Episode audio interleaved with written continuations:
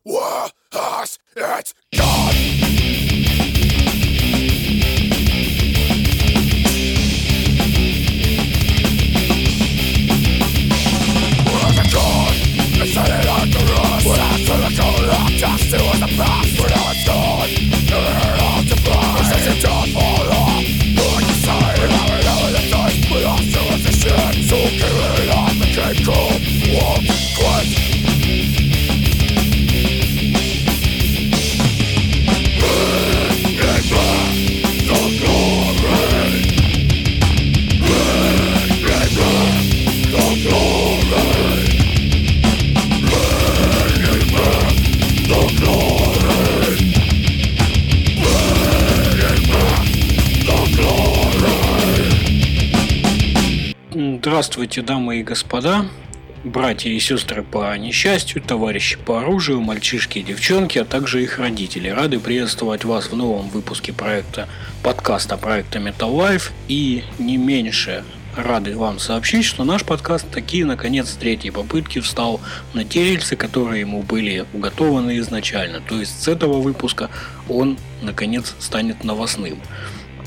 Конечно, это не означает, что в подкасте не будет совсем нашего теплого, по крайней мере, мы на это надеемся, общения.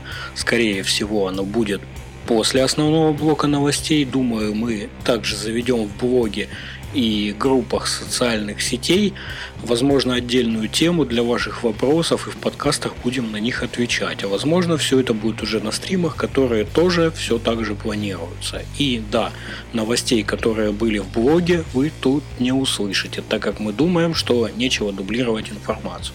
Но начнем озвучивать новости прошлой недели. Басист-вокалист Кис Джин Симмонс еще раз признал, что в прошлом был совершенно неправ в отношении терапевтических свойств марихуаны. Симмонс, который всегда пропагандировал трезвый образ жизни и глумился над сверстниками, которые употребляют наркотики и кайфуют, попал в заголовки новостей в марте 2018 года, когда он получил странную новую подработку в качестве главного пропагандиста в канадской компании Invictus, занимающейся выращиванием лечебной марихуаны и удобрений. Для тех, кто был удивлен этими новыми контактами, учитывая тот факт, что Симмонс э, официально заявлял, что он никогда не пробовал марихуану, Джин объяснил свою позицию во время интервью для Smoke Up Power на конференции New Green Frontier в 2018 году, э, состоявшейся 19 ноября в Торонто, в которой участвовали инвесторы компании, занимающиеся марихуаной. Симмонс, который выступает в роли официального представителя, а также исполняет другие обязанности в Invictus, сообщил, что у него есть 10 миллионов акций компании и рассказал, что он рад этим заниматься. Дэн Кризник, генеральный директор и президент компании Invictus, оценил деловую хватку Джина, поэтому и назначил его на эту должность. По словам Кризника, Симон создал одну из самых знаковых групп всех времен, а также имеет многолетний опыт по созданию успешных брендов на международном уровне в различных отраслях. В рамках своей сделки с Invictus Симмонс согласился опубликовать не менее 50 презентаций для инвесторов и отрасли в течение пятилетнего периода. Джин сказал в интервью для Vancouver Sun, что его вовлекли э, во многие из его разнообразных начинаний, прежде всего потому, что он установил личные контакты, добавив, что ему сразу же понравился Кризник, как только он встретил его.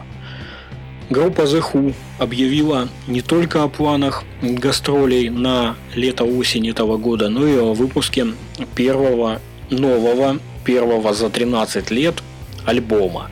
Ротинг Краст выпустят книгу, в которой на 300 страницах Саки Столис и Тайл Петерсон расскажут историю греческой команды, а Мейхем выйдет фильм, съемками которого занимается Йонас Акрунд. В прокат поступление Байопика намечено на 8 февраля. Dismember соберутся вместе для выступления на Скандинавия Deathfest 2019, который будет проходить с 11 по 12 октября в Стокгольме. Мановар воспользуется услугами гитариста Мартелла в рамках прощального тура долгие годы Сам он играл в единственной официальной трибют-группе Мановар. The Cranberries выпустят финальную работу в своей истории, получившую название In the End 26 апреля. Альбом будет доступен в различных вариациях, включая бокс-сет с Deluxe CD, виниловой версией альбома, артпринтом и книгой с текстами. 25 января Басист Six Feet Under Джефф Хьюгл выпустит четвертый сольный альбом, получивший название Sleep Deprivation. Дэвин Таунсет выпустит новую работу, получившую название Empath, 29 а, марта на Inside Out Music. Альбом будет выпущен на двойном диске с целым диском бонус материала, на обычном CD, разворотном двойном виниле CD и буклетом винилового формата, а также в цифровом варианте. Ваймер Publishing 11 апреля выпустят новую книгу о статус-кво Over and Done, в которую войдет множество ранее не опубликованных фотографий как со сцены, так и из-за кулис, а также ряд снимков с выступлений в 2013-2014 годах. За сопроводительный текст отвечал преданный фанат группы Алан Стуц, который буквально сотни раз был на концертах группы, включая все выступления в Лондоне, а также последнее шоу классического состава в Дублине в 2014 году. Сьюзи Кватро выпустит новую работу, получившую название No Control 29 марта на CD и диджипаке, двойном виниле, в потоковом аудио и в цифровом виде. Металлика, Foo Fighters и многие другие приняли участие в вечере памяти Криса Корнова, который состоялся 16 января в Лос-Анджелесе под названием I'm the Highway – A Tribute to Chris Cornell, Каждый билет на этот концерт был снабжен недавно выпущенным альбомом музыканта. Помимо известных музыкантов в вечере принимали участие актеры, включая Джефф, Джека Блэка и Брэда Питта. Вдова музыканта обратилась к собравшимся с небольшой речью, а дочь Криса, 14-летняя Томми, исполнила кавер-версию Боба Марли «Redemption Song». По сообщению Хатфорд Курант, гитарист All That Remain All That Remains Оли Херберт оформил завещание всего за неделю до своей смерти. Он сделал это 9 октября в автосалоне. Завещание было нотариально заверено человеком, который был другом гитариста и его жены Элизабет. Он работает в дилерском центре. Полиция Восточного округа штата Коннектикут расследует смерть Херберта, которая рассматривается как подозрительная. Они изучают 11-страничное завещание, а также полис страхования жизни, упомянутый в завещании. В завещании жена музыканта названа душеприказчиком и единственным получателем имущества. В нем говорится, что сестра Оливера, Синтия Херберт, не может быть душеприказчиком и не может получить что-либо из его имущества. В завещании также говорится, что Элизабет его жена должна получить всю собственность, а также любые текущие или будущие доходы. Один из свидетелей, подписавших завещание, Александр Мандел, также работает в дилерском центре. Мандел рассказал, что Оливер Херберт был одет в черную футболку, когда подписывал завещание, добавив, на самом деле он ничего не сказал.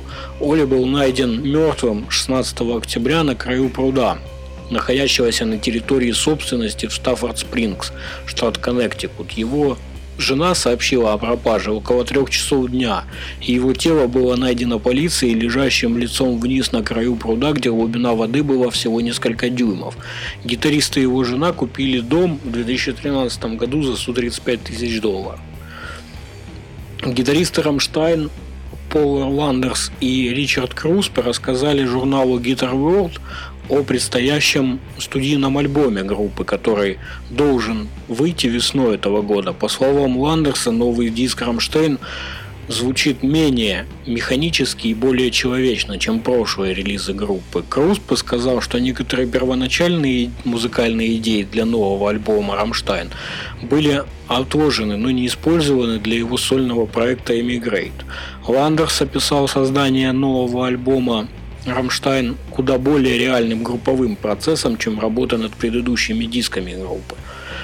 Группа Филипп H. Альсельма и Illegals, детище бывшего участника Пантера и нынешнего фронтмена Down Superjoint Филиппа Ансельма, объявила о том, что новым участником команды стал бывший гитарист Cattle Decapitation и нынешний гитарист Score Дерек Энигман – Роб Зомби опроверг недавние сообщения на ряде сайтов о том, что он завершил работу над фильмом Three from Hell, продолжением House of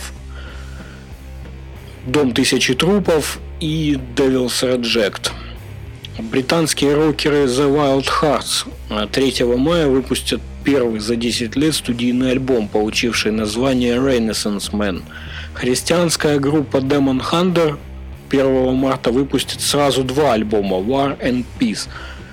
Cannibal Corpse воспользуются услугами Эрика Рутона в грядущем туре со Slayer, Lamb of God и Amon Amarth по США, который заменит Пэта Брайана, пока у того проблемы с головой и законом. Думаю, Эрик знаком нашим подписчикам, так как именно он продюсировал 4 из 5 последних альбомов э, группы, а также по работе с Morbid Angel и, естественно, Hate Eternal. Бывший гитарист Black Star Riders Дэймон Джонсон 8 марта на Double Dragon Records выпускает сольную альбому, работу, получившую название Memories of an Uprising. По сообщению Birmingham Live, Тони Айоми вновь поможет определить достойных награды Pride of Birmingham. Эта награда будет вручена уже в шестой раз. Она чествует отвагу, заботу и сострадание невоспетых героев, поступки которых имеют огромное значение. Ну, собственно, вот такие вот новости были на прошлой неделе. Возможно, а, какие-то были вам интересны, какие-то нет.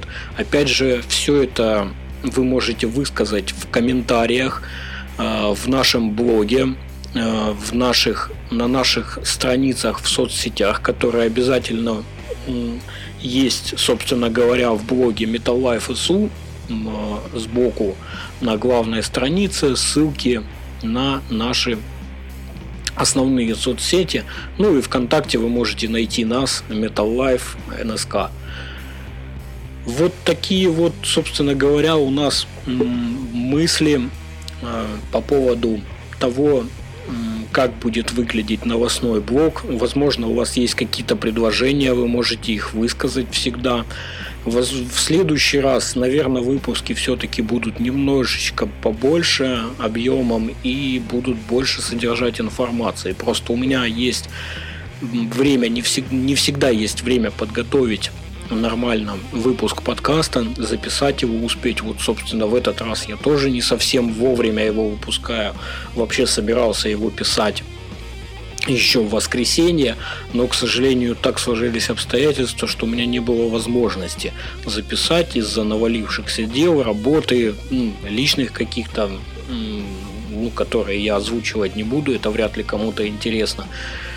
И получилось так, что подкаст я не смог записать, к сожалению. И вот сейчас на скорую руку, можно сказать, я его быстро записываю. На этом мы будем прощаться. А, заходите на наш блог, подписывайтесь на наши страницы в соцсетях, на наш канал YouTube. Ссылки все есть либо в блоге, либо опять же в соцсетях. Слушайте хорошую музыку и не слушайте нехороших людей. До новых встреч! Just